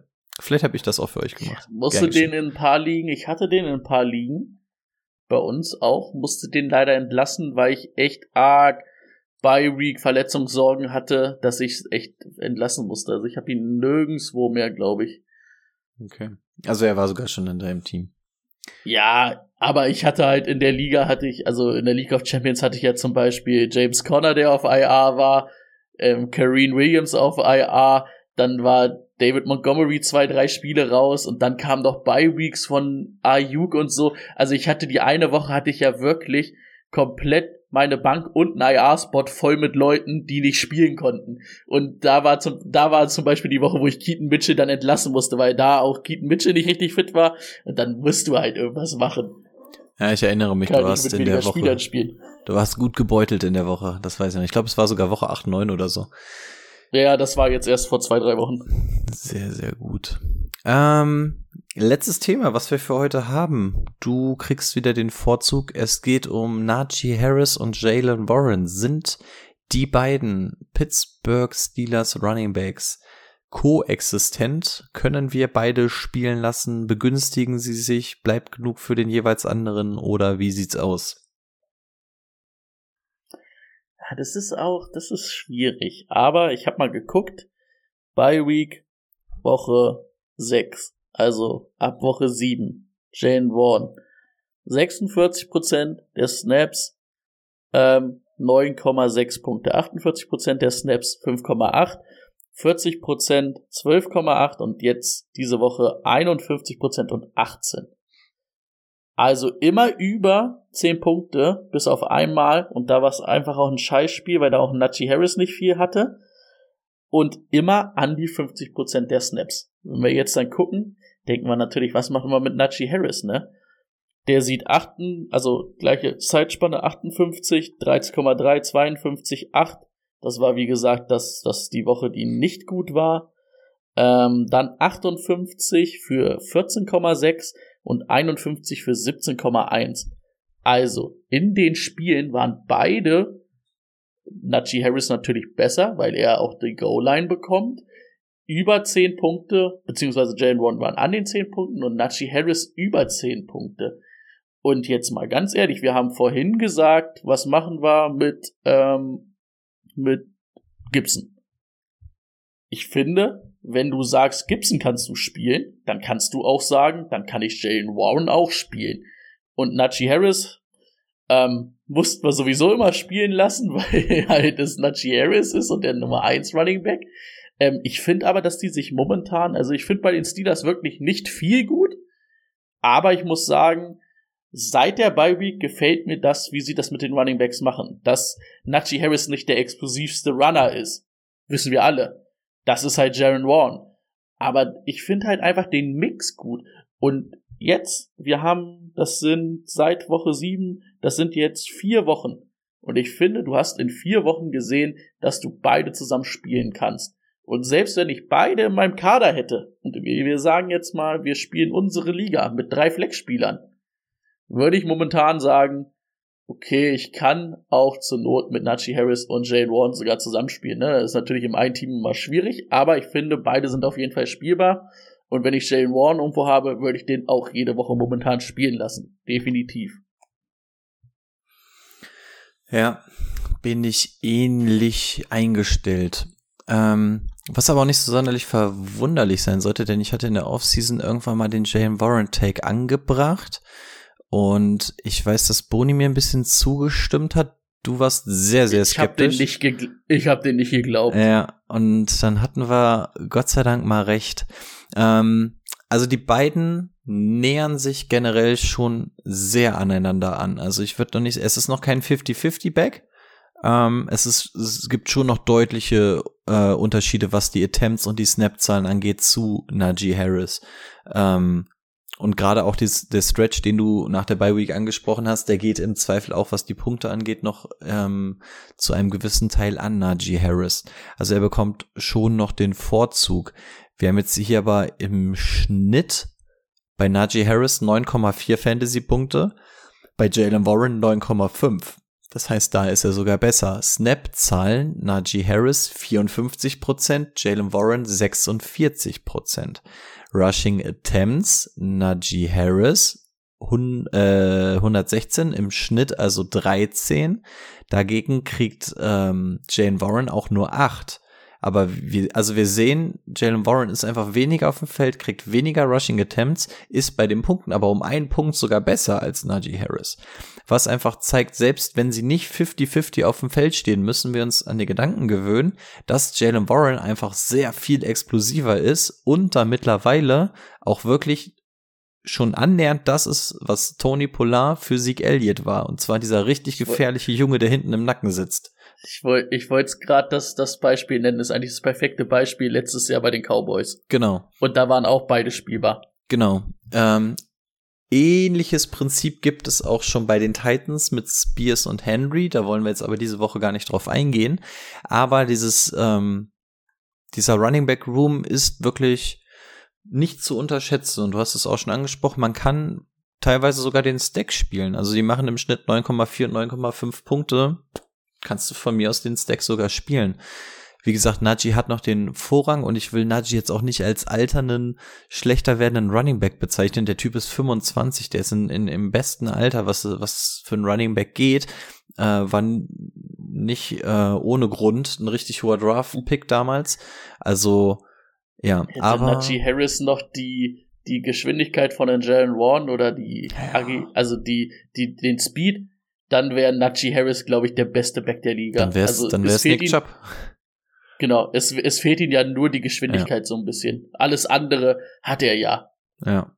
Und wie du schon Und ich sagst. ich, ja. Genau, ich liebe einfach Najee Harris beim Laufen zuzugucken. Mhm. Ich bin ja auch ein absoluter Nick Chubb-Fan, aber wenn Najee Harris läuft, das ist einfach, das sieht einfach schön aus, finde ich. Kannst du dir angucken und kannst du dir ein Bier bei aufmachen und sagen, schön. Ästhetischer Läufer. Ja, also mir gefällt auch wirklich gut, wie Mike Tomlin die beiden da nutzt und dass er auch beide nutzt. Also da sieht man dann einfach zum Abschluss nochmal, wie so ein geteiltes Backfield aussehen kann oder vielleicht sogar sollte.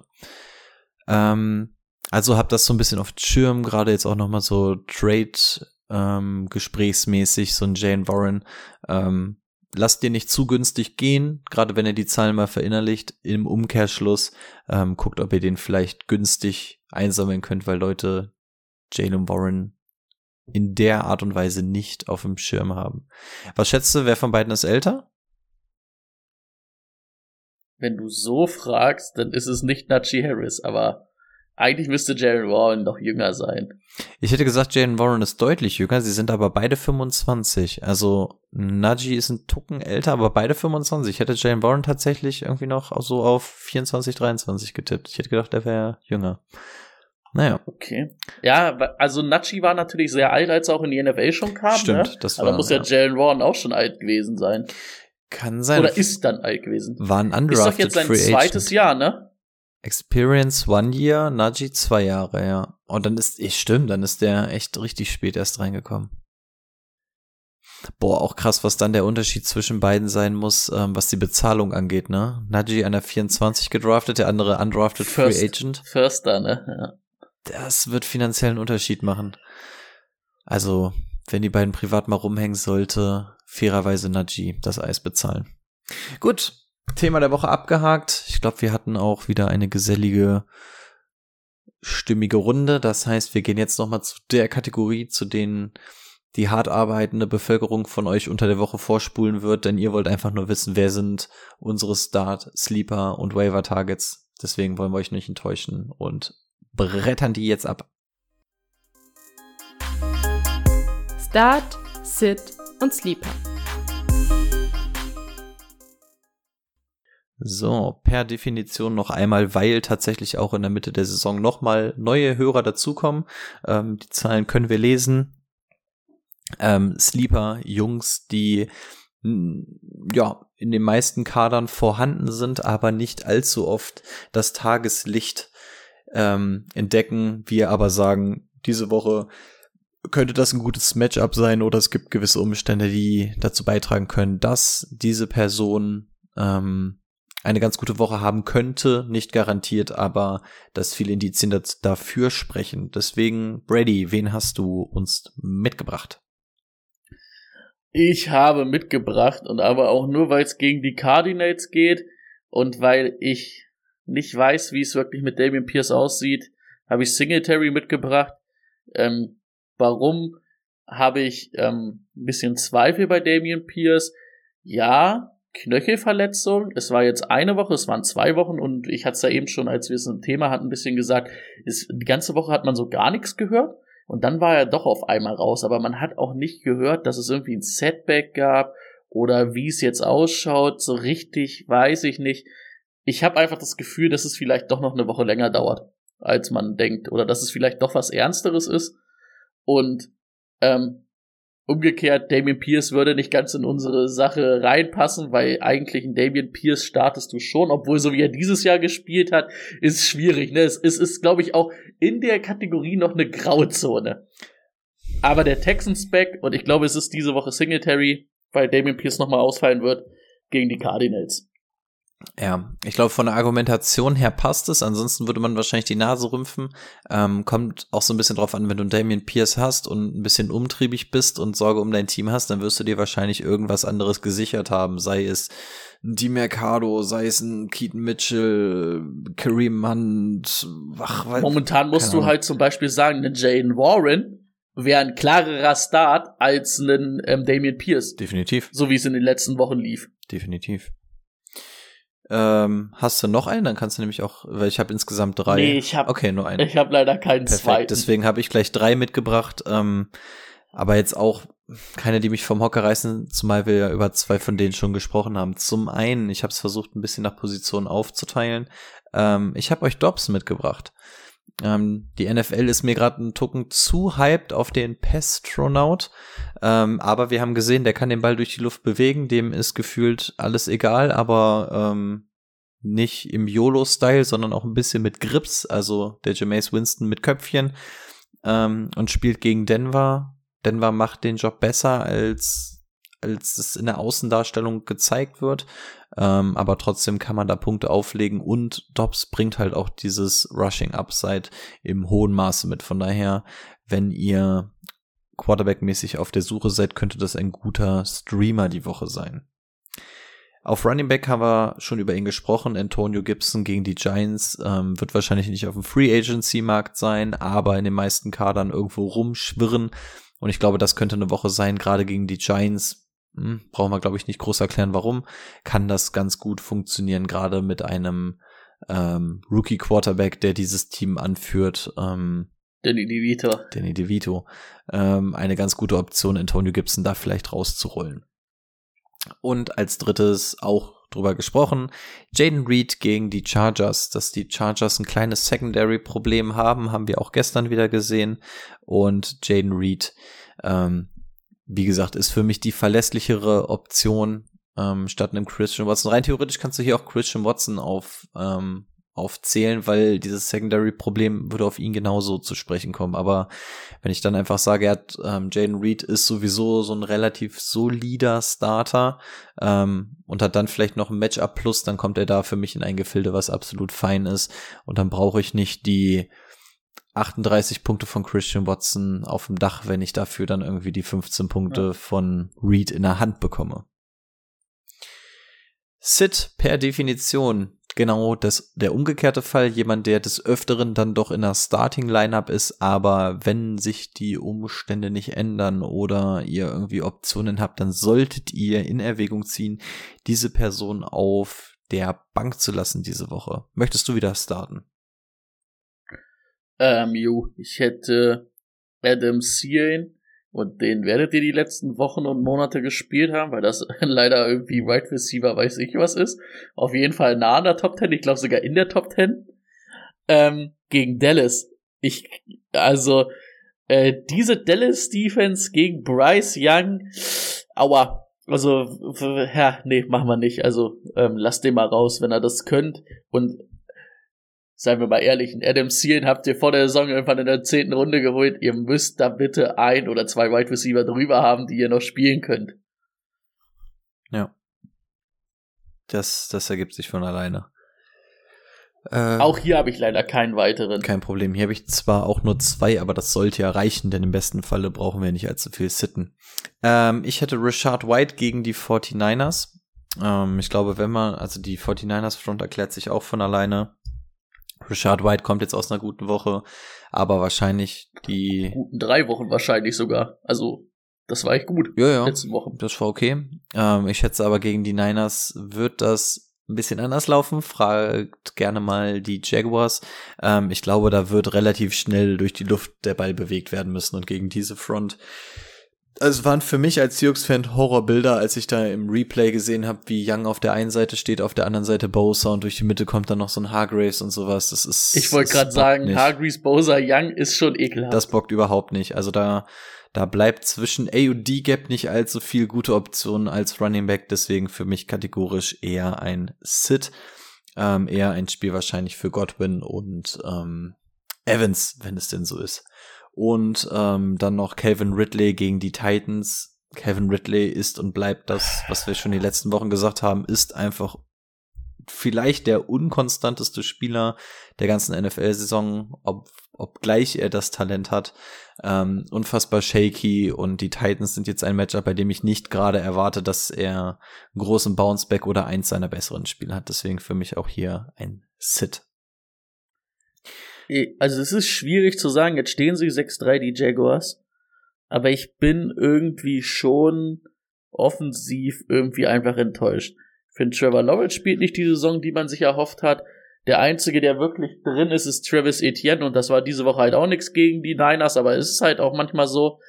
Aber weder Kirk hat dann auch wieder seine Boom- or Bust-Spiele, Evan Ingram auch, Kevin Whitley sowieso. Also alles außer Etienne in dieser Offense finde ich einfach eine maßlose Enttäuschung dafür, dass ich da ganz viel, dass ich da richtig all in bei vielen war. Ja, gehe ich mit. Gut, die letzte Kategorie, dann habt ihr es auch für diese Woche wieder mit uns geschafft. Es sind die Waiver. Das sind die Jungs, die zumeist auf den freien Märkten dieser Ligen herumschwirren wenn ihr die Jungs holt oder ein bisschen Fab für die da gebt, heißt das nicht, dass die euch die Liga gewinnen werden, nicht, dass sie euch die Woche gewinnen werden oder sonst irgendwas, aber es sind einfach Spieler, die in der Vergangenheit irgendwelche Flashes gezeigt haben oder unter Umständen ähm, weiter steigen können und deswegen sollte es sich lohnen, sie lieber jetzt im Kader zu haben und zu beobachten, als dann aus der Ferne. Ähm, möchtest du anfangen? Ich habe nämlich einfach so ein paar Namen, die ich dann einfach durchrattern würde. Mhm. Ich hätte zwei, davon ist aber einer nur so eine Anmerkung, bei denen das wird wahrscheinlich eher nix werden, dass ihr den bekommt. Aber er war jetzt fünf Wochen raus, kommt jetzt von der IA wieder und Justin es waren Jefferson. viele Beiweg zwischen. Justin Jefferson. Nee, ähm, Kareem Williams. Also ich kann mir vorstellen, dass der vielleicht in ein, zwei Ligen ähm, gecuttet werden musste. Ich, ich, ich hab's irgendwie umschiffen können, aber es war, war mir auch knapp. Irgendwer hätte vielleicht am Ende cutten werden müssen. Ähm, guck gern mal nach. Das ist jetzt aber auch kein offizieller Waiver. Ähm, den anderen hast du mir ein bisschen weggenommen, weil du ihn gleich als Start halt draufgepackt hast. Ich hätte halt gesagt, also Josh Dobbs, wenn ihr so ein bisschen Quarterback-Probleme habt für den Rest der Saison, ist es immer eine gute Option, weil er halt einfach Rushing Upside mitbringt, ne? Er war bei den Cardinals halbwegs spielbar, manchmal mehr, manchmal weniger. Und jetzt die beiden Spiele bei den Vikings waren gut. Es ist halt einfach klasse, dass er ein Rushing Upside hat, ne? Und wenn mein Quarterback jetzt in der Bye Week ist oder mein Quarterback angeschlagen ist, den ich sonst habe, gibt's nicht viele Optionen, wo ich nicht sage, ach Josh Dobbs, da habe ich mehr. Jetzt mal ehrlich, ein Baker Mayfield, den du auf dem Markt kriegst, oder ein Josh Dobbs, dann nehme ich lieber Dobbs, weil ich ähm, den das Rushing Upside mitkriege. Wahrscheinlich schon, ja. Und ich habe ihn auch bei Waiver mit aufgelistet. Ähm, Justin Jefferson soll zurückkommen. Wird wahrscheinlich so ein Quarterback auch nicht unbedingt schaden, wenn einer, hm, ja, der besten Receiver der Welt ähm, aktuell auch noch daneben stehen. Wird ihm vermutlich nicht so viel schlechter machen. Das definitiv. Kyron Williams übrigens an sich ganz gut, wird glaube ich in unseren Hörerligen, die ja sehr, sehr tief bestückt sind mit drei Flex, schwierig, aber falls ihr nicht nur in unseren Ligen spielt, könnte man da tatsächlich eine Chance haben oder wenn ihr ohne IR-Spot spielt oder so, von daher schauen lohnt sich da auf jeden Fall. Generell so ein Tipp, den, den man auch mal machen kann bei Sleeper, wenn man irgendwie auf der Suche nach Spielern ist. Ähm, falls ihr auf Sleeper spielt, gibt's oben ja auch die Kategorien und da steht unter anderem auch IA und sowas. Dann könnt ihr auch explizit nach so einen Leuten suchen. Ich habe mir zum Beispiel jetzt auch Dallas Goddard geholt, nicht weil ich ihn brauche, ich habe Njuku, aber weil ich gerade keinen auf dem IA-Spot habe und dann setze ich mir Goddard einfach auf die IA. Also wenn ihr die Möglichkeit habt, mit diesem Spot zu spielen oder so, nutzt den oder schaut da mal vorbei ähm, ob man da vielleicht interessante Spieler findet. Ja, dann einfach die Waiver, die ich noch habe. Viele davon haben wir heute schon angesprochen. Zum einen Keaton Mitchell, brauche ich glaube ich nichts mehr zu sagen. Trey McBride, sofern ihr den noch mal bekommen könntet, könnte wahrscheinlich schon fast zu spät sein, aber tatsächlich ähm, war er glaube ich nur so 58 Prozent der Ligen gerostert. Ähm, brauche ich, glaube ich, nach der letzten Woche auch nicht unbedingt erklären, warum das ein ganz guter Griff sein könnte. Joshua hat zwei Wochen waren schon nicht schlecht, ne? Ja, eigentlich sogar zwei. Also die die Woche jetzt hat mich nochmal überzeugt, weil er dann jetzt auch unter dem Starting Quarterback ähm, das war mir halt nochmal wichtig, dass unter Kyler Murray dann auch funktioniert, denn die Connection mit Murray habe ich letztes Jahr jetzt noch nicht so dolle gesehen.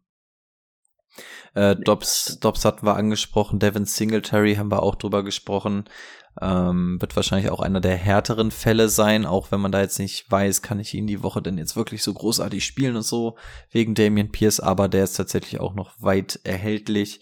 Ähm, Ty Chandler, ziemliches Dark Horse, kann man ein bisschen drauf hoffen, dass der jetzt noch mit aufgebaut werden ich hab soll. mir den in ein, zwei Ligen geholt, also. Ja, also da, dafür, dafür sind die Waiver Targets, ne? Also wir sitzen hier nicht nur rum und stellen donnerstags unser Team auf, also die meisten machen das, aber wir nicht und ihr wahrscheinlich auch nicht, wenn ihr, wenn ihr diesen Podcast hört. Wir wollen bis, versuchen ein bisschen mehr zu machen. Ähm, und dann holt man sich genau so eine Spieler für den Fall, dass das dann irgendwie funktioniert. Und genau so wurden Leute wie Kyron, Kyron Williams oder so entdeckt. Also ähm, kann sich lohnen, warum auch nicht. Und der letzte, den Kyron Williams nach Woche eins von den, von den Ravern geholt. Ja. Ähm, auch warte, ich hatte auch irgendeinen guten, hatte ich auch. Ich hatte einmal Deontay Johnson aufgepasst, weil den jemand gedroppt hatte, direkt nach Woche zwei oder so. Das, das ist hat, halt, das hat geschmeckt. deswegen sprechen wir es ja. ja. auch an, ne? Also, ja klar, einen Kyrie Williams kriegst du eigentlich nicht von den Ravens momentan, also, oder so, wie er die Saison gespielt hat. Aber es kann manchmal sein in solchen Ligen, wo es halt nur zwei, ähm, Wide Receiver ist und eine Flex, ne? Da kann es sein, ne, dass jemand einen Deontay Johnson droppen muss, ja. vielleicht. Und dann muss man halt da sein, wenn man den Platz hat. Und da muss man da hoffe ich, dass man sich den Platz schaffen kann, weil das sind halt Spieler, die du so nicht kriegst normalerweise. Definitiv, den habe ich auch durchgeschleppt. Okay, jetzt die Woche hat er mich enttäuscht, davor die Woche hat er mir die Woche gewonnen.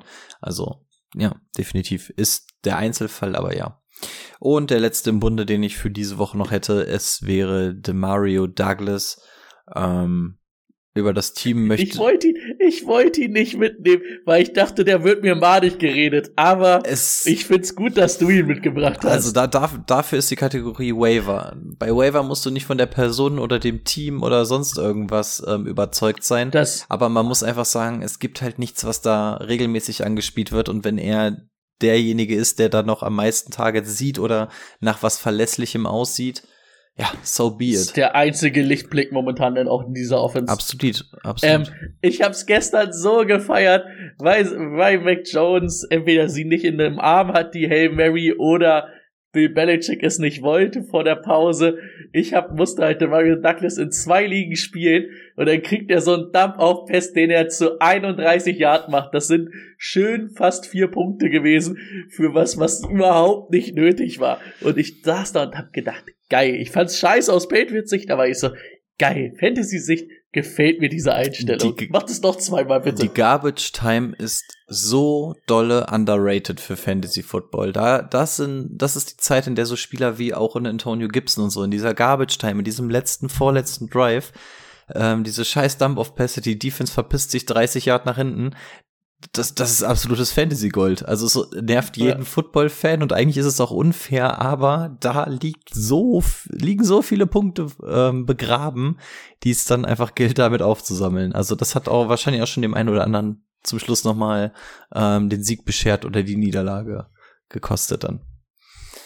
Gut, wollen wir es nicht länger machen, als es sein muss. Ähm, Boni muss sich das Ganze auf seinem Zinnenturm während des Minnegesangs auch noch anhören, deswegen wollen wir, dass er nicht allzu lange ähm, sein Schwert niederlegen muss. Wir bedanken uns für eure Aufmerksamkeit. Wir hören uns hoffentlich zum Game Day Corner. Ihr habt übrigens die International Games sind rum. Ab sofort leider Gottes erst wieder Football ab 19 Uhr. Heißt für euch aber auch ergo ab 18 Uhr sonntags ähm, gibt's den Game Day Corner. Schaut gerne vorbei mit Fragen, Anmerkungen oder weiterem. Und ansonsten bleibt nichts übrig, als euch eine schöne Woche zu wünschen. Viel Erfolg in den Duellen und bis zum Game Day Corner oder der nächsten Folge. Und die letzten Worte kriegt mein Ei der Woche. Ähm, leider Gottes ist schwer zu sagen nach dem Patriots gegen Colts Spiel gestern, das man sich angucken musste, aber ja, ich wünsche euch auch viel Spaß. Wir hören uns Sonntag. Ähm, man kann dafür immer.